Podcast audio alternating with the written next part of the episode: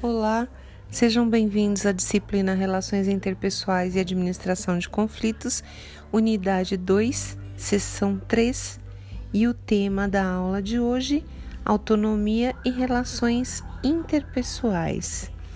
Nós vamos apresentar o conceito de autonomia e a sua relação com os conceitos de autorregulação e responsabilidade. Bem, para a gente poder refletir sobre a autonomia como conduta moral, nós precisamos entender a estrutura cognitiva e equilibração, é, porque a partir destes conceitos você vai acrescentar a autorregulação. Já a psicologia moral vai ajudar a gente a compreender a autonomia é, concomitantemente à responsabilidade. Vocês é, se lembram que nós comentamos é, daquele, daquelas etapas do desenvolvimento da moral da criança, anomia, heteronomia e autonomia, né? Vocês lembram disso? Então, hoje o que nós vamos falar é da autonomia, autorregulação e responsabilidade.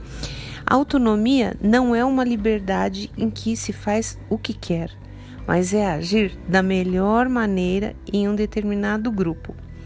Vinha e Tognetta, 2009. A autorregulação é uma estrutura que o sujeito constrói por meio das suas próprias noções e a partir da sua interação no meio no qual ele está inserido. Tonieta retrata que a autorregulação é uma tomada de consciência envolvendo os sentimentos e o cuidado com o outro. Já a responsabilidade é um valor moral, porque leva a pessoa a cumprir os deveres. A partir da responsabilidade é que nós vamos construir a nossa autonomia, porque o sujeito responsável vai dar conta dos seus próprios atos. E essa ação ela está ligada à autorregulação. Mas como é que a gente se torna sujeitos autônomos, capazes de tomar decisões? Nós passamos por três estágios que vocês lembram que eu acabei de comentar e nós falamos nas primeiras aulas, sendo que a anomia é a fase pré-moral, né? O sujeito não tem regras, nós até falamos que tem muitos adultos que continuam nessa etapa ainda. Depois a heteronomia, que se prolonga até uns 7, 8 anos, se caracteriza pelo, pela pessoa governada por alguma autoridade.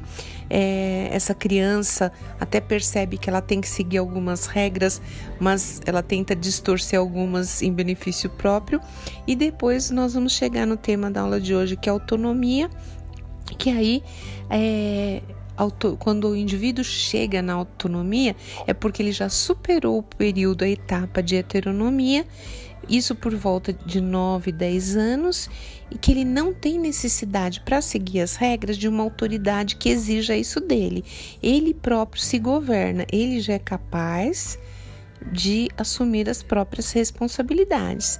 E a autonomia, ela é super importante nas nossas relações interpessoais, porque o que, que acontece? Quanto mais eu me torno autônomo, eu sei que não preciso de alguém determinando o que eu devo fazer de correto, melhor eu vou me relacionando com as pessoas e também na resolução dos conflitos, porque ela ajuda muito quando a gente vai ser solidário, a gente vai ser empático, porque vai regular, vai melhorar o, a nossa emoção, o controle, o autocontrole, o autoconhecimento e resultante num mecanismo exterior, né?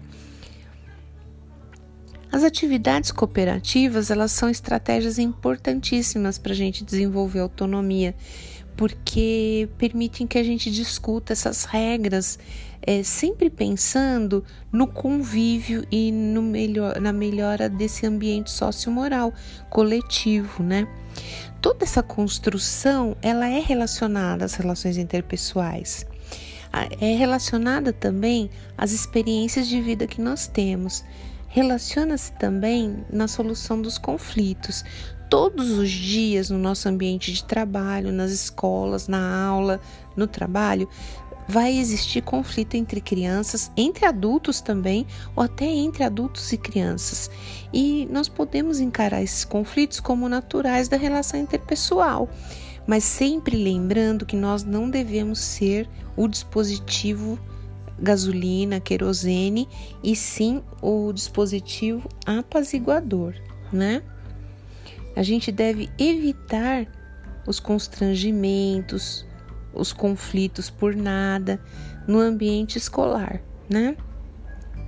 Na web aula, vocês vão encontrar alguns aspectos relacionados à autonomia às relações interpessoais num vídeo que está disposto no penúltimo slide, no último slide, tá bom?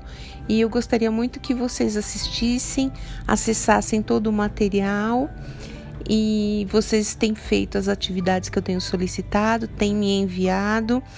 Por favor, preciso que vocês acessem todas as unidades, as sessões da unidade 1, as sessões da unidade 2. Acesse, leiam todo o material, as webs aulas e realizem as atividades diagnósticas. No final é, na, da unidade 2, sessão 3, vocês vão ter avaliação da unidade, assim como tiveram avaliação da unidade no, no final da unidade 1, tá bom? É necessário, é preciso, peço por favor que vocês acompanhem todo esse processo que nós estamos tendo por conta do Covid-19 e eu espero que vocês sigam as orientações de higiene das mãos, lavagem das mãos, não entrar com o sapato da rua para dentro de casa, para preservar sua família, para cuidar da sua família, das pessoas mais idosas, das pessoas com imunidade mais baixa e eu tenho uma apresentação para vocês que eu vou colocar o link, que é sobre a autorregulação emocional e o senso de controle, que é a mestra Andrea Fortesburgo, junto com a doutora Sueli, elaboraram. É um material de psicologia, mas que embasa muitíssimo o, a nossa teoria e o que nós estamos estudando nas relações interpessoais. Eu tenho certeza que vocês vão gostar muito do material. Vai falar sobre a autorregulação e os mecanismos é, do controle da motivação, do pensamento, do comportamento, das emoções, o autoconhecimento, que é a autorregulação do self, que é o auto, né? Autoconhecimento, autoestima, comparação social, que é a autoavaliação, as estratégias de enfrentamento, senso de autoeficácia, senso de, senso de controle, o homem proativo, a autoinvestigação, uso intencional das informações. Então, leiam esses slides que vocês vão gostar muito. É, eu pesquisei e estou e preparei o um material colocando para vocês à disposição no AVA, especialmente para o estudo de vocês, tá bom? Um abraço a todos e eu estou à disposição de vocês.